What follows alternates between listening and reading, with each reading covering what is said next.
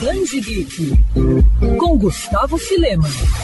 Ao longo dos anos, muitos quadrinhos foram nomeados e alçados ao posto de o um mais importante de todos os tempos, seja por sua importância histórica ou pela revolução que proporcionou à indústria. Mas, sem dúvida, uma HQ merece a atenção de fãs e historiadores do ramo, Crazy Cat. Criada por George Harriman, a tira do jornal foi publicada em periódicos norte-americanos entre 1913 e 1944, tendo muito sucesso, tanto que além de influenciar todo o mercado, era a leitura predileta de Charlie Chaplin, Picasso e Walt Disney. Podemos até arriscar dizer que sem a influência do gato Crazy Cat e do rato Ignatz, Mickey talvez nem teria existido. A importância dessa obra é tão grande que Ignatz, ao lado de Eisner, é o nome de um dos principais prêmios dos quadrinhos mundiais. A tirinha é focada em um curioso triângulo amoroso envolvendo Crazy Cat, Ignatz e o cachorro Rofissa Pup, um representante da lei. O quadrinho é ambientado em um cenário irreal e mistura surrealismo, brincadeiras inocentes e uma linguagem poética. Apesar da simplicidade das piadas devido à época, a tira permite camadas e camadas de interpretações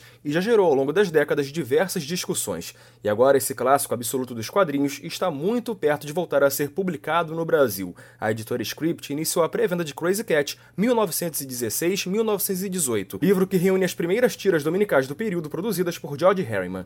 A edição é baseada na coleção da Fantagraphics, que conta até agora com três volumes, lançada nos Estados Unidos e indicada ao Eisner Awards, o Oscar da nona arte. Com acabamento de luxo, a edição já está disponível pela plataforma Catarse. Quer ouvir essa coluna novamente? É só procurar nas plataformas de streaming de áudio.